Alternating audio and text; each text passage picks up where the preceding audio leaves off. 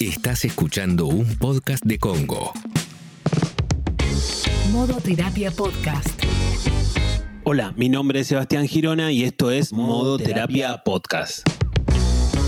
En el capítulo de hoy toca, como cada viernes que subimos, quizás lo escuches en algún momento de la vida, pero lo subimos los viernes, toca consultorio, así que ya me tocó la puerta Ale, la voy a invitar a pasar, compañera Alejandra Idázar, hola Ale, ¿cómo estás? Permiso, adelante, digo yo sola, voy a dejar los zapatos afuera porque por las dudas, viste, para no ensuciarte el consultorio, Girona. No, por favor, pero bueno, vos sabés que los gestálticos hacen eso, ¿eh? Los, ¿En serio? los- los que practican la terapia gestáltica dejan los, eh, los zapatos, lo que en el calzado que tengas, sandalias es en verano, botas en invierno, pero queda fuera del consultorio. Es como una cosa de conectar un poco más con, con la cuestión más terrenal, de estar más en el aquí y ahora. Bueno, está muy bien, es una línea, ¿no? Mira, no lo sabía, ¿eh? No lo sabía. Yo era simplemente para no ensuciarte el piso. Lo pensaba para que no te pongas a limpiar con el trapo después, pero no, no- pero no importa, está bien entonces. Sí, sí, claro. Está- está- Desde la Bueno. psicología lo explicamos todo, ¿viste? Me encanta, me encanta, me encanta. Bueno, eh, te- vamos a explicar. Tenemos mensajitos que eh, si tenés alguna consulta se la envías a Seba, arroba Sebastián Girona, y después nosotros en los viernes de consultorio, vos lo escuchás cuando quieras, eh, vamos a, a compartir tu, tu consulta, tu pregunta. Acá Emanuel dice, mi pareja tiene una filosofía de vida que no concuerda con la mía. Hace un tiempo que su objetivo es gastar todo el dinero que ingresa y endeudarse sin problemas. Dice que la vida hay que vivirla. Y yo pienso que es mejor tener algún ahorro por las dudas que algo suceda. Pero según ella, el ahorro es llamador de problemas. ¿Cómo se rema esa diferencia? Pregunta Emanuel. Bueno, es interesante la, la pregunta, Ale, porque de alguna forma, así como está planteado el mensaje, parecería como que ella está en una posición bastante, bastante extrema, ¿no? Como, bueno, la vida hay que vivirla, entonces gastemos cada centavo que nos ingresa y como viste, no sé, me quema la plata y, y la tengo que gastar, ¿no?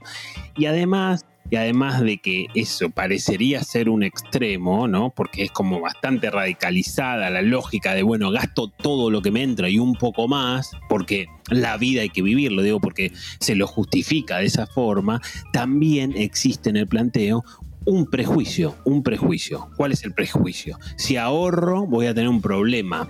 Viste como en, nuestro, todos tenemos un diccionario de sinónimos propio, ¿no? Como, bueno, ¿qué dice la pareja de Manuel? El ahorro es llamador de problemas, ¿no? Como encima, de alguna manera, ahí hay una diferencia también bastante marcada con él, porque él, él lo plantea del otro lado, como digo, bueno, yo ahorro por las dudas. Y la gran mayoría de la gente dice esto, bueno, por las dudas tengo esta plata guardada, no sé, viste, yo que se llega a pasar algo.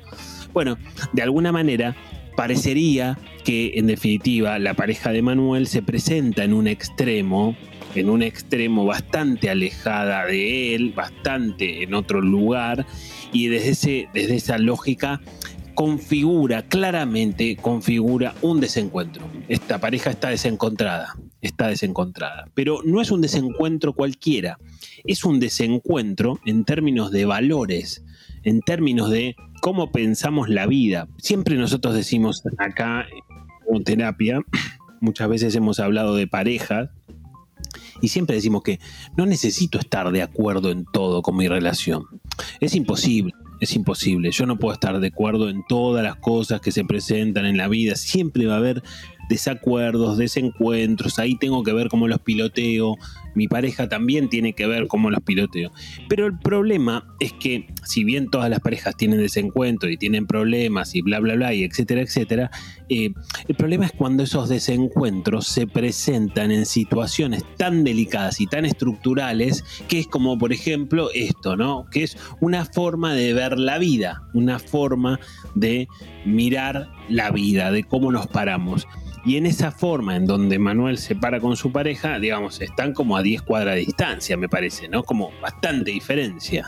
Ahora en este mensaje eh, lo que deja entrever Emanuel es que esto sucede desde hace un tiempo, como que no, ella no fue siempre así, como que desde hace un tiempo ella cambió su manera de vivir, su manera de, de- de querer transitar la vida. Claro, bueno, eso también sucede.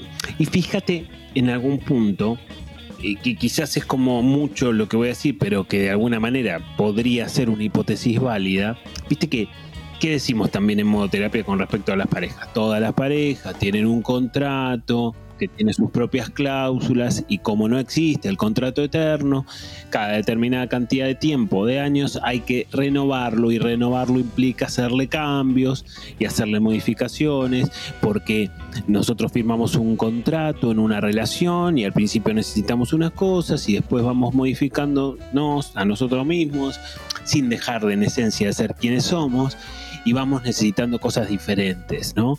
Y entonces esta relación de Manuel probablemente esté parada en ese momento, en un momento de renovar un contrato y en un momento donde, viste, a ver, no todas las parejas logran renovar no todas renuevan exitosamente. O sea que a la pregunta de, Manuel que dice, ¿cómo remo esta situación? Más que remar es, ¿cómo renuevo esta situación? Claro, pero, pero, pero claro, también me parece que lo, yo creo, a ver, que obviamente este, te voy a como lo ideal.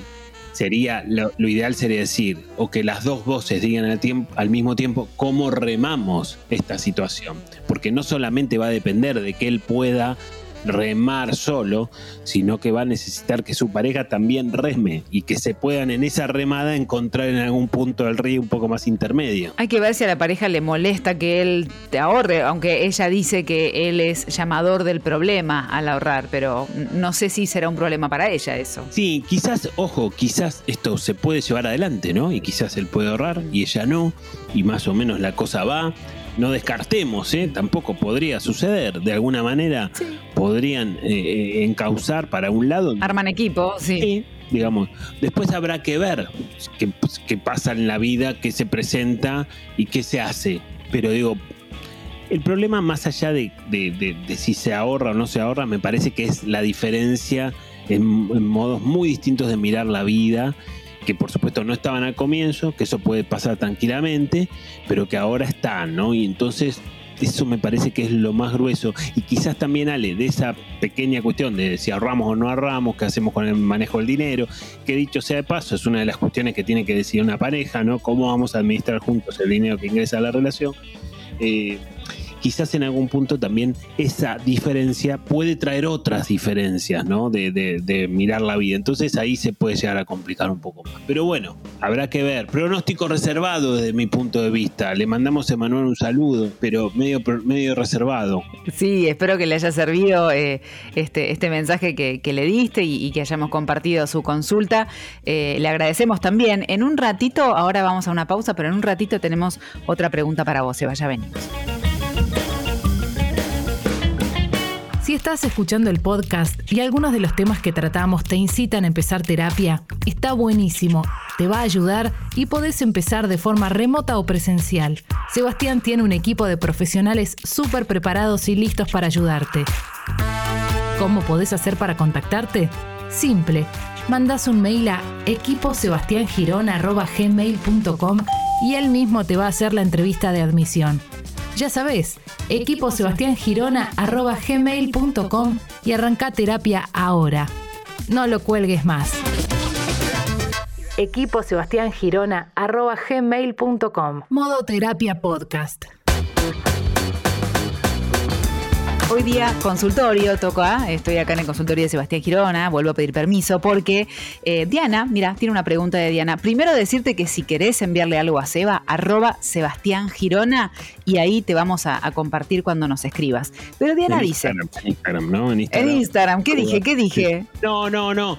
Ah, arroba Sebastián Girona solo, pero para, para, para anclarlo a algún lugar, ¿no? Como sí, sí. Sí, perfecto. Diana dice, tenemos 12 años juntos, un hijo de 5, casa propia, ambos trabajamos, estamos relativamente estables, se supone que tenemos lo necesario para estar felices y tranquilos, pero, sin embargo, no estamos bien como pareja y siempre nos quejamos de todo. Mi compañero quiere tener otro bebé para darle algo nuevo a la relación y a mí me parece una locura. ¿Cómo renovar una pareja establecida?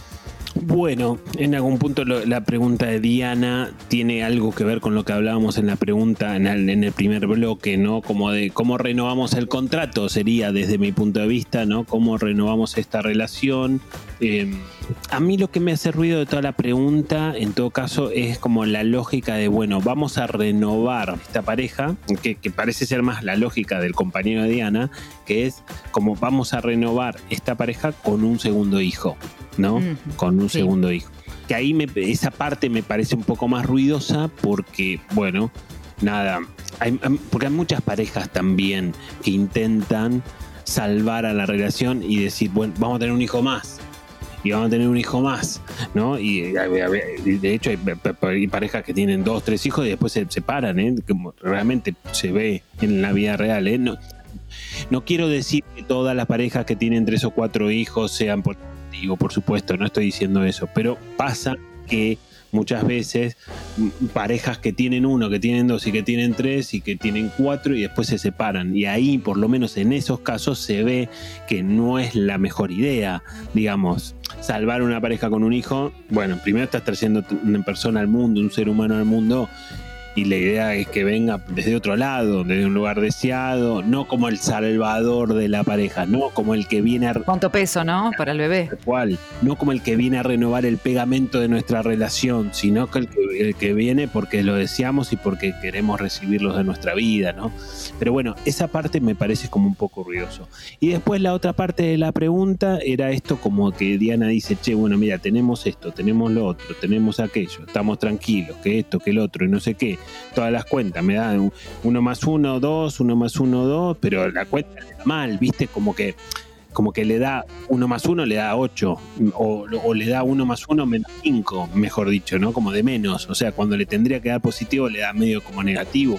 Y ahí me parece que se generan como ciertas cuestiones, no sé qué decía exactamente la pregunta, pero como que había conflictos todos los días o algo parecido como que dice que nos quejamos de todo y, antes de eso describe y dice, estamos relativamente bien, ambos trabajamos, tenemos casa propia, tenemos hijos, ¿no? como que la pasan bien, ¿viste? Claro que uno por ahí dice, bueno, qué sé yo, eh, tenés la casa, como le hace el check, ¿viste? Ok, está, tenemos un bebé, laburo, estamos bien, como la cosa va bien, pero sin embargo nos seguimos quejando, como no, no, no nos es suficiente esto. Claro, bueno, a veces las parejas, esto pasa en todos en vínculos de amigos, vínculos familiares, vínculos de pareja, vínculos de conocidos, pero las parejas quizás se ven más en parejas porque hay una convivencia más intensa. Las parejas juegan juegos, ¿sale? Juegan juegos, juegos. Porque todos jugamos algún, algún juego con nuestra pareja y hay juegos más delicados que otros. Pero digo, quizás el juego es el juego de quejarse, ¿no? El juego de que de alguna manera nos encontramos en la queja es un lugar en donde nos supimos encontrar durante muchos años, ¿no? Es como si yo te dijera, bar la queja. Y ahí nos encontramos cada dos por tres, ¿eh? Y la pasamos bien y pasamos largas, largas veladas, ¿no? Y de alguna manera compartíamos, no sé qué.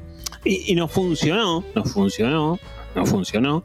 Hasta que alguno de los dos esto le, empieza como a hacer un poco de ruido, le empieza como a molestar y, ahí aparece la necesidad de una de las partes de renovar el vínculo y quizás el otro que recibe el pedido de renovación no lo mira así, no le está pasando lo mismo y entonces ahí se empieza a generar como un cortocircuito y un conflicto en donde quizás uno de los dos quiere dejar de jugar a ese juego de la queja, de encontrarnos en esta lógica de quejarnos a pesar de que tengamos un montón de cosas, que de alguna manera sería como un aspecto medio como negativo, como pesimista, ¿no? Porque ella de alguna manera implícitamente, Diana dice, che, tenemos todas estas cosas, tenemos que valorar las cosas que tenemos, pero no las podemos valorar porque nos terminamos quejando, ¿no? Sí, de alguna manera es como decir, bueno, basta para mí, de acá me bajo. ¿Y cómo se le dice a la pareja, este, basta para mí? ¿De qué manera le expreso esto de, che, yo no juego más? Porque no, sé si conviene decirle, eh, voy a dejar de jugar este juego. ¿De qué juego me estás hablando? Eh, por ahí Claro, yo no estoy jugando de verdad, tenemos estos problemas, qué sé yo, uno se cree, ¿no? Estos juegos se los cree. Claro, dijiste, joder, ¿qué, ¿qué, me estás diciendo? Sí. Sí. Aquí estás escuchando que te lavan la cabeza. Claro, y le dicen, no, porque escuché en un podcast, dejate escuchar cualquier cosa, no, no, no escuché cualquier cosa. Claro. Bueno, viste que estos juegos que juegan las parejas se llaman juegos no porque sean divertidos, no porque sean didácticos o, lúdicos, lindos, sino porque siempre tienen la misma mecánica. O sea, viste que alguna vez yo siempre pongo el mismo ejemplo. Si, si yo te doy, si nosotros decimos, bueno, vamos a jugar el truco, dale, yo mezclo, vos cortás, yo te, reparto tres cartas, me reparto tres cartas a mí, yo pongo la primera, se supone que, bueno, no sé, en una de esas te canto en vido, en una de esas te miento, en una de esas no te miento, pero te canto en vivo, vos me decís sí que no, y de repente cuando yo ponga la primera, de repente suponete que vos bajás tres cartas. Eso ya no es truco, no sé qué es, pero no estás jugando al truco. Para que sea truco vos tenés que bajar tu carta, vemos a ver quién ganó entre la tuya y la mía, pasamos a la segunda, tenemos que respetar una mecánica. Se llaman juegos porque siempre se respeta la misma mecánica, ¿no? Suponete que en esta pareja de Diana sea como decir, bueno, él cuando llega al trabajo siempre se queja de algo y yo solía engancharme en esa queja y me ponía al lado de él y a eso le sumaba una queja mía con respecto a mi trabajo con no sé quién y entonces los dos terminábamos quejándonos, nos descargábamos y después pasábamos otra cosa. Bueno, eso es un juego de alguna manera. Y, y basta con que uno de los dos no lo quiera jugar, que de alguna manera la, lógica se corta. El, otro va a seguir invitándote a jugar ese juego porque, porque bueno, lo venimos jugando. Este, esta es la, nuestra onda, o sea, ¿no? Estamos en esta y, y ¿cómo te vas a bajar así? Te voy a seguir invitando. Y de, alguna manera, obviamente que uno no le puede plantear todo esto porque suena medio raro, en todo caso hay formas de decirlo de otra manera, pero sí me parece que es interesante que ella trate de ir bajándose de a poco, gradualmente. La otra persona está muy acostumbrada también a, encontrarse en ese lugar y entonces, de alguna manera, si yo me voy bajando de a poco, despacito, dándole tiempo al otro que también entienda que, que, de alguna manera hay algunos cambios, bueno, quizás el otro se puede ir adaptando y de a poco vamos a dejar de jugar a esto. Pero siempre debería ser gradual, ¿no? De a poco. Claro, todo de a poquito, nada, nada de dar algo brusco porque eh, también uno no sabe qué puede pasar en ese momento. Más vale como ir de a poquito, como hoy, hoy juego menos o casi que ni juego, te escucho pero no me prendo. Tal cual, tal cual. A veces si te, si te encontrás queriéndote bajar muy de golpe de este juego, muy probablemente sea que venís arrastrando el juego, que venís queriéndote bajar hace rato y no sabes cómo y de repente te bajaste a lo bruto y a lo abrupto y bueno, y no va a ser lo mejor, pero si tenés margen, si te das cuenta que lo estás pescando y está empezando, bueno, bájate a poco, ¿viste? Y, y en una de esas el otro se acomoda. Pero va a llevar un tiempo, ¿eh? Bueno, le agradecemos a Diana entonces por, por el mensaje. Si vos estás escuchando este podcast y tenés alguna duda, algo te resonó, querés consultarle algo a Seba, se lo escribís a través de Instagram, arroba Sebastián Girona, y ahí después nosotros vamos a estar compartiendo tu consulta a través de las de lo que subimos, que es los días viernes, que hacemos consultorio, pero vos lo escuchás cuando quieras. Sebas, nos encontramos en el próximo episodio y capítulo de Modo Terapia. Sí, por supuesto, los esperamos a todos en el próximo Modo Terapia.